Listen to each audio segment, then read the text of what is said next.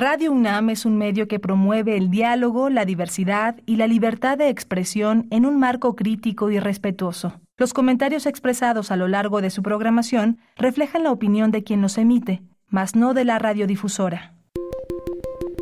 Hipócrates 2.0 Nutrición. Bioética. Estrés. Vacunación. Salud. El Programa Universitario de Investigación en Salud y Radio UNAM presentan Hipócrates 2.0. Investigación y vanguardia en salud.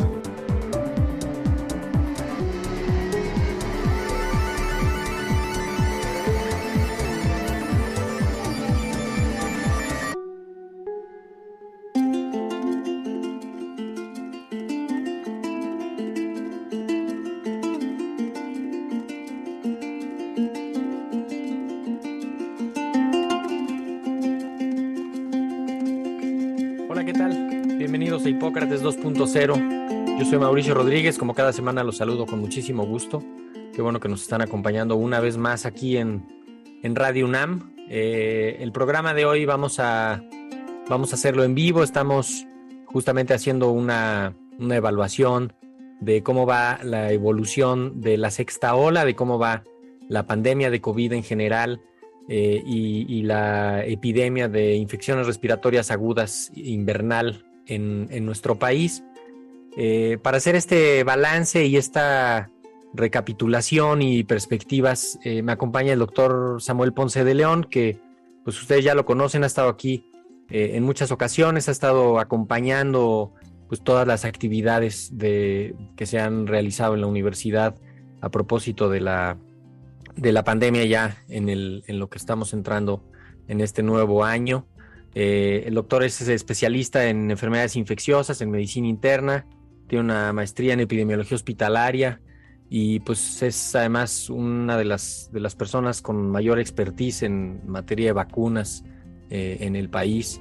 Eh, es coordinador del Programa Universitario de Investigación en Salud y pues me da muchísimo gusto darle la bienvenida, doctor. Muchísimas gracias por acompañarnos otra vez.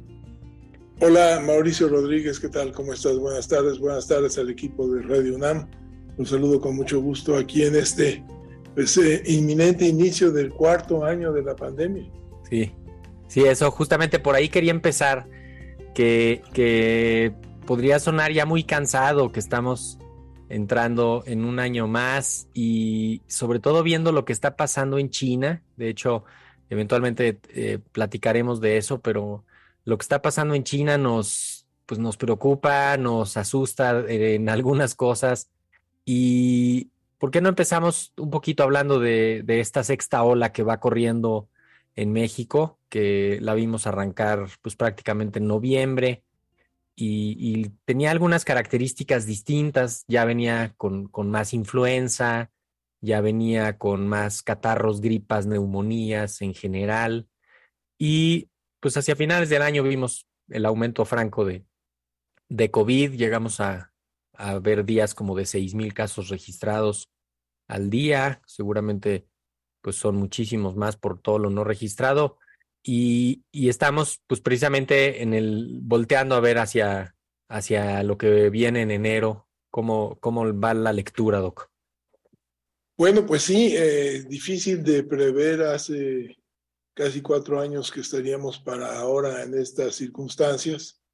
Eh, eh, desde la quinta ola ya veíamos que estábamos en una situación notablemente diferente a lo que habíamos experimentado en las olas previas, en los momentos previos, ante la evidente disminución de eh, el apremio en términos de la gravedad de los casos.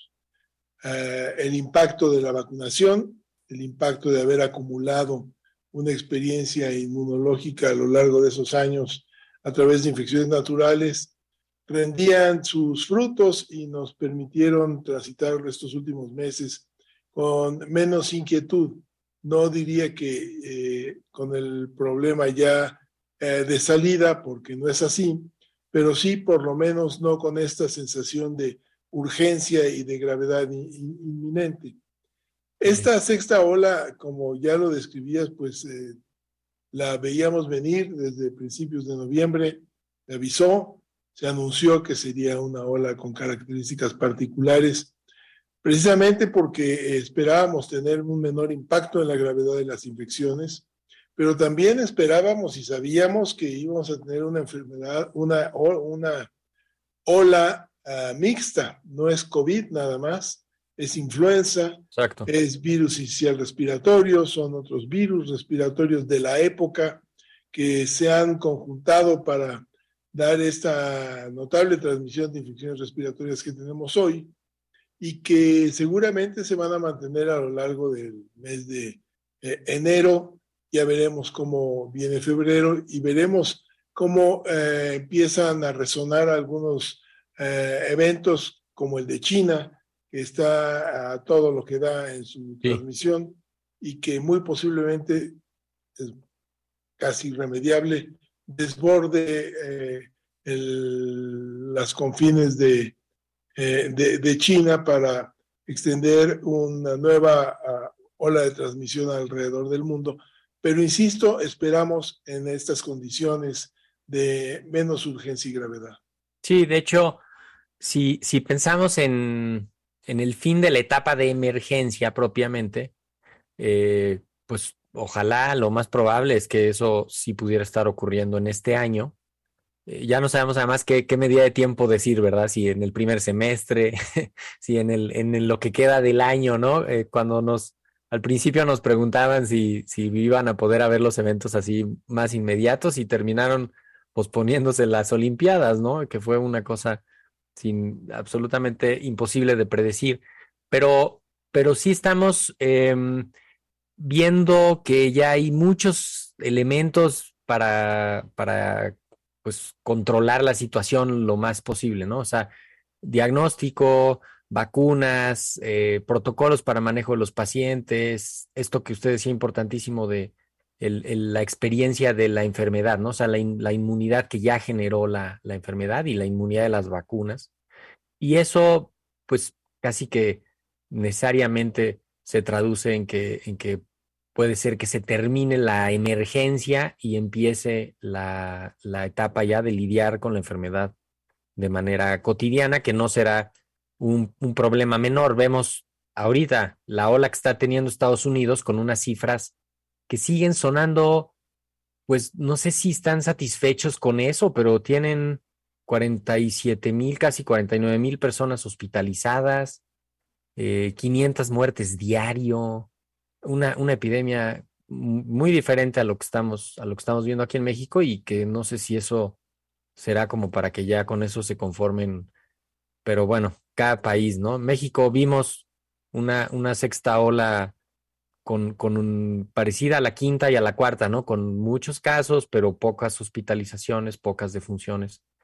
Y eso sin duda nos da, nos da elementos de, pues, de optimismo, por, por decirlo con ciertas, con ciertas reservas que también aprendimos a, regular el optimismo en lo que llevamos.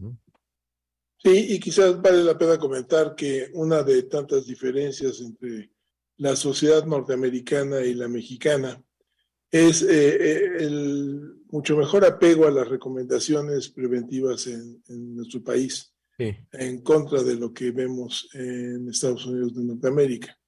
Entonces yo creo que eso tiene una influencia, eh, influencia y también la tiene eh, la proporción de la población vacunada. Entonces, eh, estos dos factores pueden ser significativos.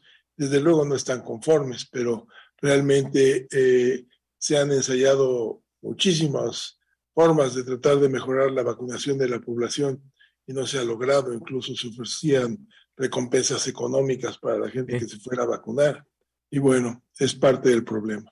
Y le- en algunas partes está pasándoles que, pues que pocas personas están poniendo muchas dosis de vacuna, pero no, no se amplía la cobertura eh, y todavía hay un número importante de, de personas susceptibles que finalmente es donde el virus se encuentra más facilidad para la transmisión, para provocar enfermedad grave y para, para complicar las cosas, y que también tienen condiciones, eh, pues, climáticas muy diferentes, ¿no? Llevan ya mucho tiempo más de, de frío, todavía les falta una temporada más fuerte de, de frío. Por lo general, influenza también les pega cada año mucho más fuerte que, que, que lo que nos pega a nosotros, pero están viendo este mismo fenómeno, eh, ellos, nosotros en Europa también se está viendo, de, de que influenza parece que hizo su pico hacia finales de noviembre y que, y que después ya empezó a bajar. En México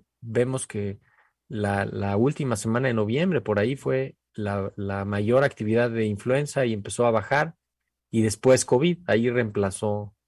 Pero, pero cada país está pues llevando y, y, viviendo ya cosas distintas, que eso también es parte de la, pues no sé si ya de la normalidad o de la endemia o de, o de cómo llamarlo, ¿no? Pues seguramente no, todavía no de, de la endemia, pero sí eh, claramente esto obedece a una multitud de factores.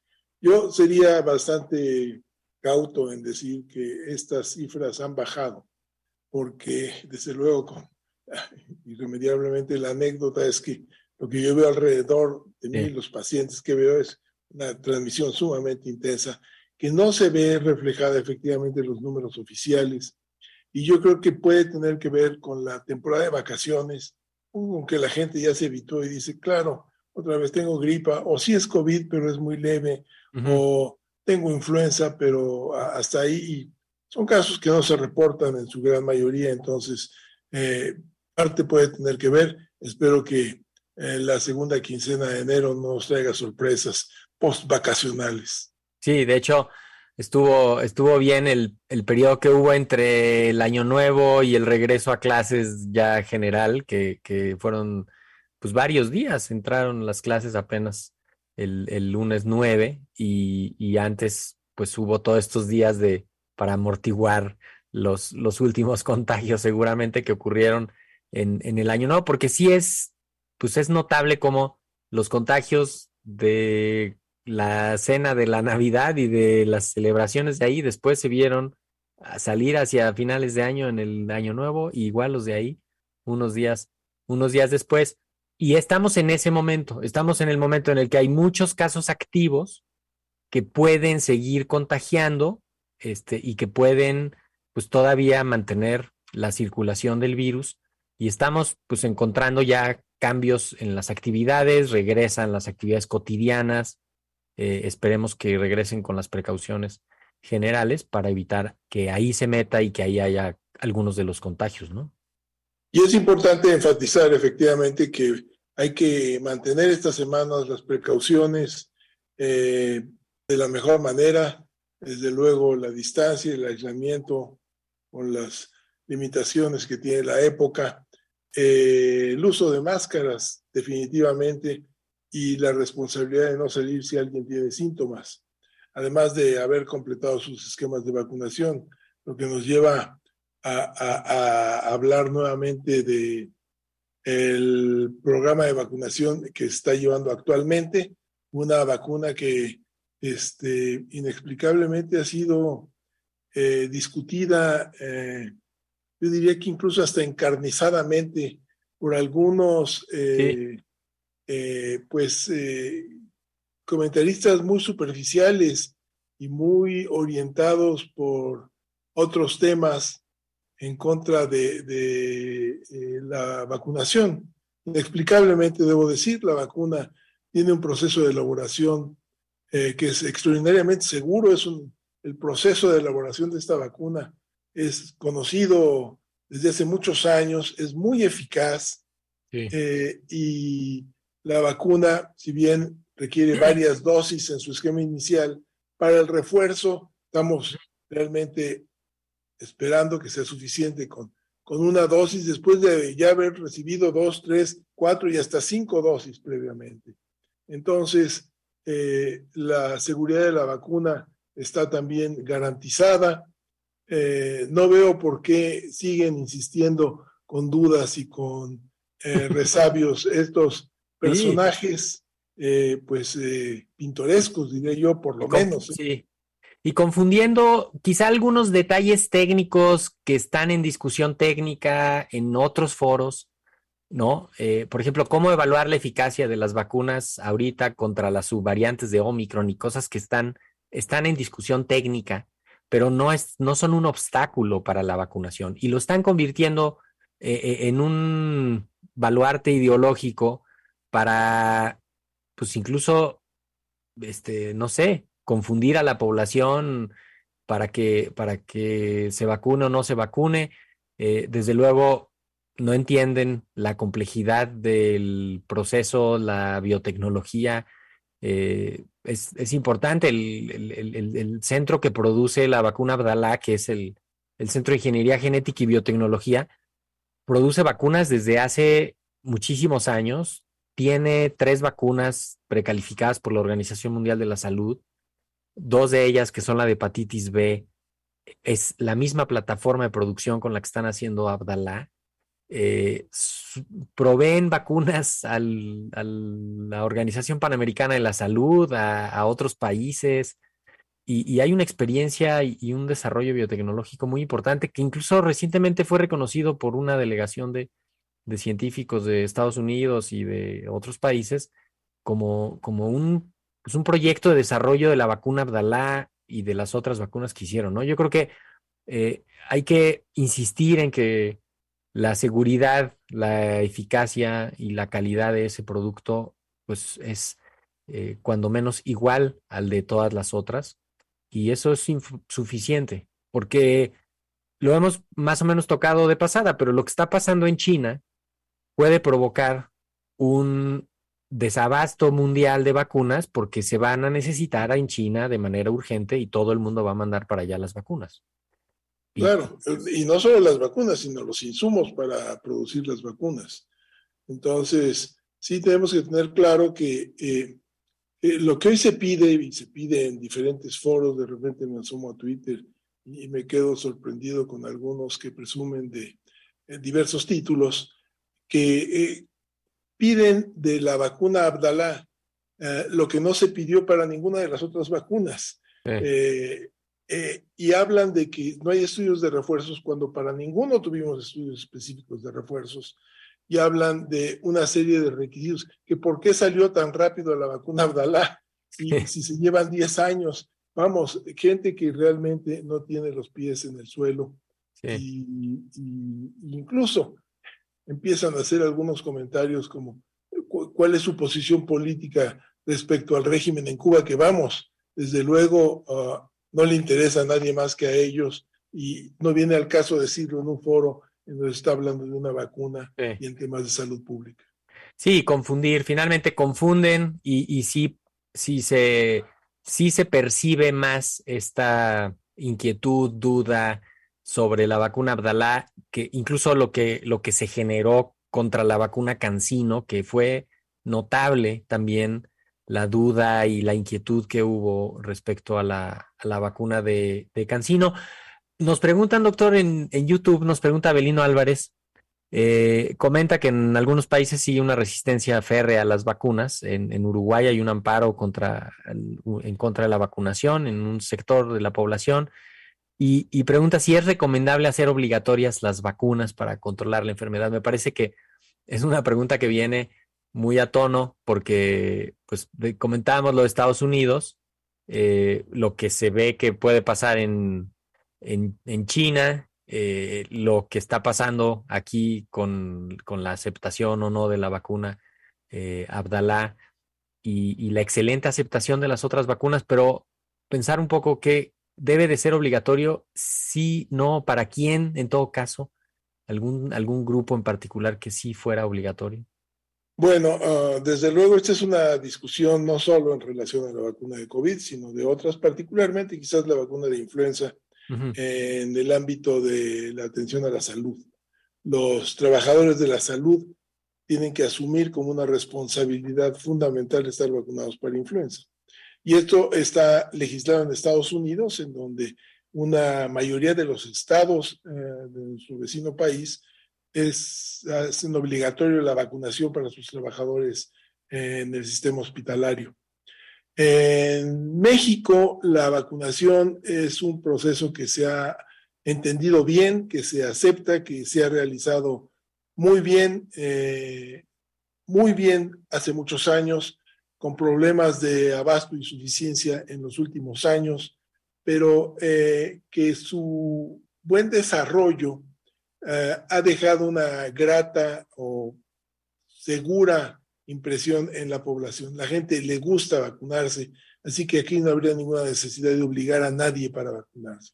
si el 5% de la población no se quiere vacunar, bueno, pues eh, su decisión difícilmente tendrá un impacto sobre el problema general de respecto a la vacunación. El tema puede ser diferente cuando, este grupo, cuando esos grupos empiezan a crecer y, y en algunas situaciones particulares. Eh, eh, por ejemplo, Estados Unidos también tuvo que hacer obligatoria la vacunación para COVID en sus Fuerzas Armadas. Eh, y, y, esto genera discusiones, pero creo que la discusión está ahí, se va a dar, es un tema de reflexión importante. Yo creo que en diferentes momentos y circunstancias tendrá que ser obligatoria. No lo es en ningún caso en nuestro país actualmente. Sí, y, ver cómo en otros lugares la, simple obligatoriedad genera una resistencia, ¿no? Incluso con lo del pasaporte COVID que, que pedían en muchos países para sentarte a tomar un café, para estar en algún lugar, te pedían un, comprobante de vacunación de manera eh, activa, así, este, si no, no pasas y eso pues generaba muchísima eh, resistencia y oposición en la población y eso pues es lo que menos se quiere, ¿no? Más bien tratar de convencer sobre la necesidad, la utilidad eh, y todo lo que reviste la, la, vacunación, entender que no es algo nada más a nivel individual, sino una, una acción colectiva que, que, la hacemos entre todos y que pues vale la pena eh, que, lo, que lo tengamos porque en efecto, lo que estamos viendo ahorita con la sexta ola en México, pues también es fruto de ese éxito de la vacunación que hicimos entre todos. No, no quiero decir que fue el gobierno el que vacunó, pues la gente fue la que, la que aceptó la vacuna. Y, y, ahorita es lo que hemos visto, a pesar de una ola con días, con muchos, eh, varios miles de casos, seis mil, siete mil casos por día, las hospitalizaciones no, no han subido de 800 personas hospitalizadas. Y comparándolo directamente con la quinta ola de julio, que tuvimos casi 2.000 personas hospitalizadas, o sea, el impacto de la enfermedad cada vez eh, parece que es menor y eso, eso es en parte gracias, gracias a la vacunación y también estamos viendo pues un poco el comportamiento del virus, lo seguimos con mucho interés. Es como el otro gran tema de, discusión en las redes y, en los medios de, las variantes, ¿no? Llevamos más de un año ya con, con una sola variante que domina eh, y, ya lo que vemos son subvariantes, se sigue vigilando, se sigue monitoreando, eh, pero eso también podríamos tomarlo como, pues como una situación relativamente favorable, ¿no? a reserva de lo que pueda surgir en China. Sí, claro, la situación de China es eh, complicada. Eh, resultado de su política de contención, fundamentalmente, y además de una, eh, pues, difícilmente explicable apertura tan súbita de todo esto. Pudieran haberlo hecho gradualmente para manejarlo un poco mejor, incluso para el beneficio de ellos mismos en el manejo de, de, de su sistema de atención, que entiendo que se ha visto rebasado de manera muy importante. Así que este, eh, la intensidad de la transmisión en China, desde luego, también deja abierta la posibilidad de que surjan variantes diferentes eh, están presentes alrededor del mundo, pero en vista de las características eh, actuales en China, podría por lo menos hacer necesario mantener la, la vigilancia. Y, y, quiero comentar además lo de esta resistencia a la vacunación, vuelvo a la vacunación porque es muy importante, eh, en términos de eh, que es difícil de entender cómo crecen y se alimentan estos ah, grupos y organizaciones que eh, están en contra de la vacunación cuando finalmente, y no solo para COVID, sino para ya una larga lista de enfermedades infecciosas, las vacunas son una herramienta extraordinariamente benéfica que tiene mínimos efectos secundarios y que provee de la mejor de las posibilidades finalmente. Evitan la enfermedad, no es un tratamiento, es algo que evita la enfermedad y para esto tendríamos que tener la manera de prevenirlo, pienso yo, es una educación muy amplia en términos de prevención en general desde los primeros años de la educación en nuestro país. Tendría que hacerse, no se hace, tendría que mejorarse, desde luego con urgencia. Sí, y, reiterar la, pues la, urgente necesidad de que, de que no se politicen esos temas, de que no, no pase la, la agenda política ni, ni, ni, la ideología alrededor de esos temas, porque es muy fácil que, que haya daños y, y, los daños pueden durar. Eh, en el caso de que de, lo, lo vimos con, con el desprestigio injustificado a la vacuna Cancino, eh, con el, desprestigio a la vacuna Sputnik, que, que, finalmente pues fueron vacunas que ayudaron y probablemente pues, salvaron millones de vidas, miles de vidas y, y, nos ayudaron muchísimo.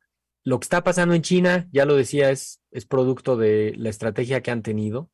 Eh, desde luego que no son buenas noticias para empezar un año nuevo con, con de pandemia, este, con, con eso, pero yo creo que tenemos ahorita, por lo que vimos eh, que pasó en la segunda mitad de, de, diciembre, por lo que estamos viendo ahorita en lo que va de enero, todavía faltan muchos datos por entrar, pero seguramente lo, lo podremos ir viendo con más calma en los, en los siguientes días.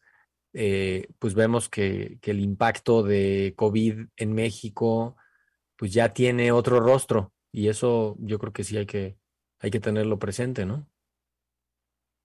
Sí, así es, así es. Vienen estas semanas que hay que tratar de transitar eh, con precauciones, quizás eh, ya un poco más eh, adelante podamos ir relajando muchas de estas recomendaciones, sí. lo iremos viendo, pero el énfasis actualmente sí es seguirlas manteniendo.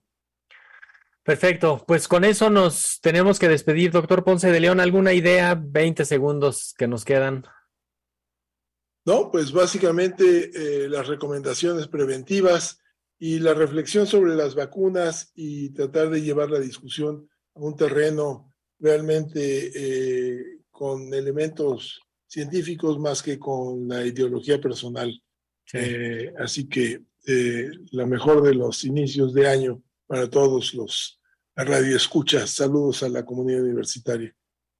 Muchísimas gracias, doctor Samuel Ponce de León. Además, es coordinador de la Comisión Especial de la UNAM para, para COVID-19. Lo estaremos invitando de nuevo, Doc. Muchas gracias. Muy bien, muchas gracias a ustedes. Gracias. Y con esto nos vamos. Hoy en los controles técnicos estuvieron José de Jesús Silva y en la continuidad Magali Mendoza, todo el equipo del PUIS. Eh, Sara López ayudándonos también con la transmisión por el canal de YouTube. Ale Gómez allá en la cabina. Muchísimas gracias. Yo me despido. Soy Mauricio Rodríguez. Quédense en sintonía de Radio UNAM. Hasta la próxima. Agradecemos al doctor Samuel Ponce de León, coordinador del Programa Universitario de Investigación en Salud y coordinador académico de esta serie. Programa Universitario de Investigación en Salud y Radio UNAM agradecen tu escucha. Te esperamos la siguiente semana para platicar sobre lo último en materia de salud e investigación en Hipócrates 2.0. Investigación y vanguardia en salud. Se despiden de ti en la producción Patti Gamboa, Héctor Castañeda y Alejandra Gómez. Hipócrates 2.0. Radio UNAM. Experiencia sonora.